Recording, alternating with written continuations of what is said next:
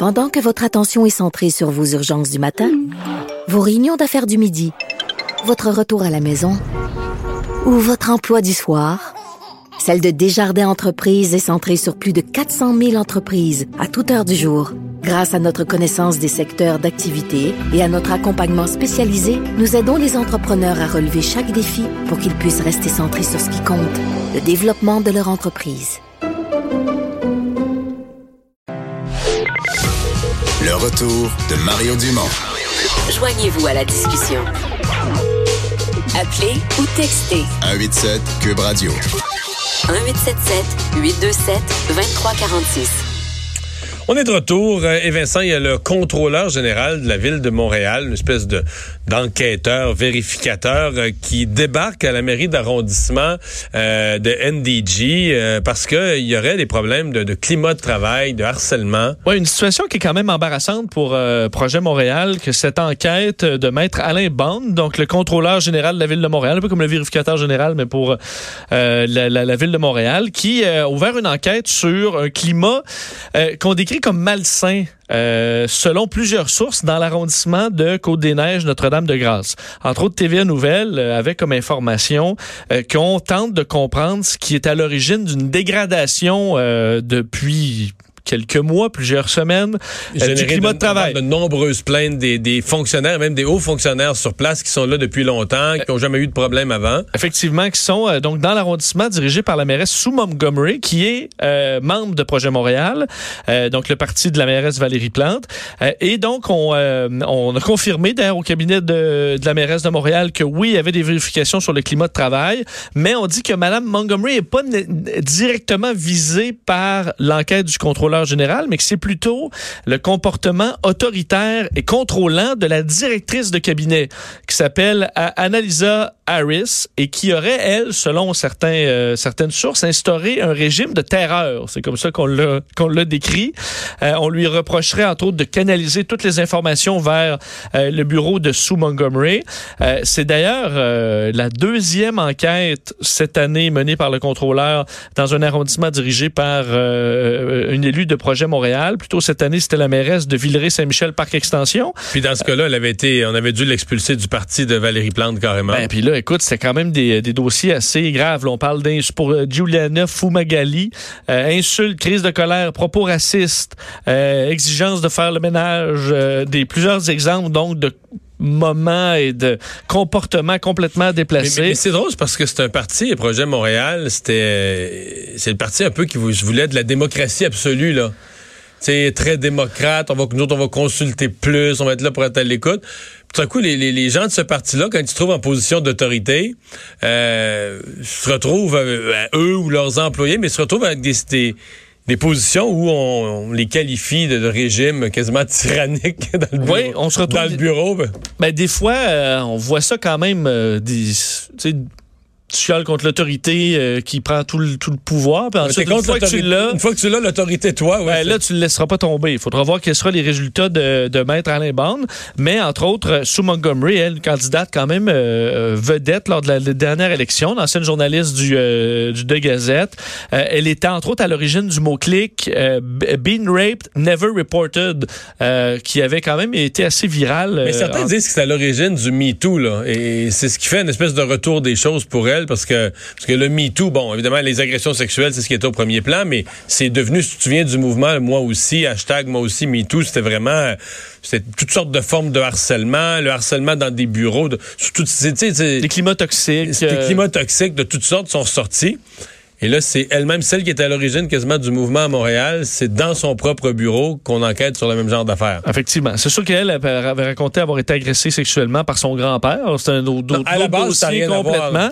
Mais c'est vrai que tu te rends compte que dans un, un climat, climat toxique et malsain, du moins au point de, de, de nécessiter une enquête, C'est un peu gênant là, pour Ouais. euh, un parti qui se dit être autre chose. À surveiller. Euh, le temps supplémentaire euh, obligatoire, les infirmières, qui, ils l'avaient il y a quelques mois, au printemps, une espèce de journée sans temps supplémentaire obligatoire, et là, ça se refait. Oui, on est dedans. hein, de jeudi à vendredi, euh, la, Fédération des infirmières du Québec qui tient une journée sans TSO, sans travail supplémentaire obligatoire.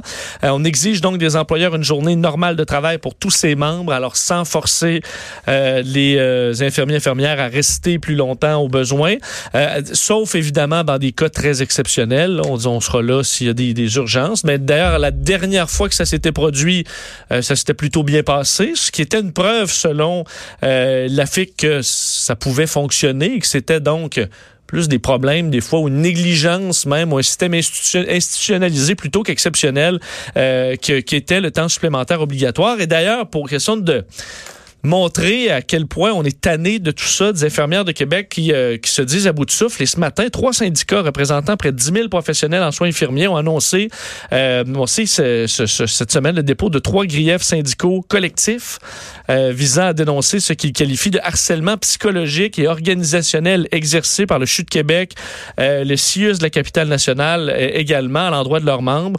Alors, euh, est-ce que ça devient, à force de demander du temps supplémentaire, est-ce que ça devient euh, du harcèlement psychologique et organisationnel? Euh, du moins, c'est ce qu'eux font valoir. D'ailleurs, euh, une trentaine de syndiqués qui ont affiché une banderole géante. Ah, tout, C'était ça, écrit, tout ça est bien ça bon. avait la, duré. la seule affaire, c'est que la solution, elle est en marche. Il y a des projets ratios. et, ce qui m'apparaît, c'est que dans l'implantation de la solution, un, ça prend bien des infirmières. Je suis pas sûr qu'on aurait tout le personnel euh, voulu. Eux disent, ouais, ouais, mais si les conditions de travail sont meilleures, il y a des gens qui ont quitté la profession qui vont revenir. Je dis pas que c'est complètement faux. Ça me paraît quand même une version optimiste des choses, de faire apparaître tout le personnel qu'il faudrait pour améliorer les ratios.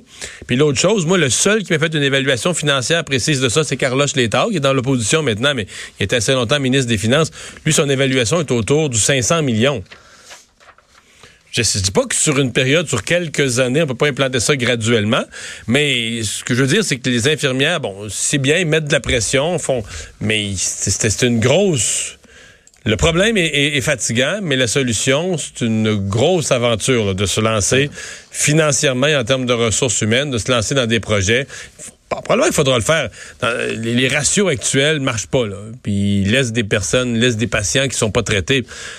Mais c'est pas... euh, c'est plus simple quand tu es du côté syndical que Oui. quand tu es du côté gouvernemental. Mais ça coûte cher du temps supplémentaire aussi. Oui. Oui, ça, c'est Ouais. vrai. C'est un des points. Ils disent que le temps supplémentaire coûte aussi euh, une coupe de 100 millions. Et là, ils viennent de peut-être d'en sauver 500 avec les médecins spécialistes. Ouais. Alors, euh, tout le monde le veut. tout le monde les le voudra. aux bénéficiaires, les infirmières, tout le monde le. c'est sûr. C'est le problème au gouvernement. Quand tu économises 100 millions, puis ça se ramasse dans le journal, là, t'as, Ah ouais, 8 fois 100 millions de demandes de gens qui se disent, ben regarde, là, t'as économisé 100 millions là, nous autres, on va le prendre. là. T'as, économisé une fois 100 millions, puis t'as 8 groupes qui s'attendent de recevoir. As pour un milliard. Ouais, de demandes, Oui. c'est ça. Euh, et finalement, la- l'arrêt Jordan euh, qui euh, va s'appliquer aussi, c'est-à-dire que la Cour suprême a décidé que même dans les causes impliquant des mineurs, on devrait limiter le temps, le temps des procès. Oui, une décision aujourd'hui de la Cour suprême qui ne sera pas euh, sans conséquences là, dans le milieu euh, ju- de- des causes juvéniles au pays. Euh, la Cour suprême, donc, qui rend cette décision comme quoi l'arrêt Jordan s'applique également au système pénal juvénile. Ça fait quand même du, du sens, la logique des uns tient à l'autre, mais ça, ça devait passer par euh, cette décision. Alors, on établit, la- les, on sait dans l'arrêt Jordan, des limites dans la durée des procédures judiciaires. On en a beaucoup parlé dans des cas euh, prestigieux euh, au, euh, très suivis au Québec. Donc, dans un délai pour les cours provinciales de 18 mois, que ça doit être fait, les procès, et devant la Cour supérieure dans un délai de 30 mois. C'est une cause albertaine qui est montée jusqu'à la Cour suprême. Un jeune qui faisait face à des accusations de voies de fait grave et de possession d'armes dangereuses euh, qui euh, ben, demandait l'arrêt Jordan. Et on devait, bon... Ça s'est rendu jusqu'à la Fallait Cour suprême. fallait trancher, voir si c'était applicable aux jeunes. Effectivement, ça l'est. Et pourquoi je dis que ce ne sera pas sans conséquence, c'est que là, euh, comme la- dans le cas de l'arrêt Jordan au départ, c'est que là, il y a plein de causes euh, qui traînent dans le, le- le- le- les causes juvéniles au pays. Et là, il y en a plein qui vont vouloir évidemment aller de l'avant avec ça. Alors, il y a peut-être quelques causes qui seront euh, chamboulées. Qui vont tomber à l'eau euh, à cause des, des délais. C'est l'heure du buzz.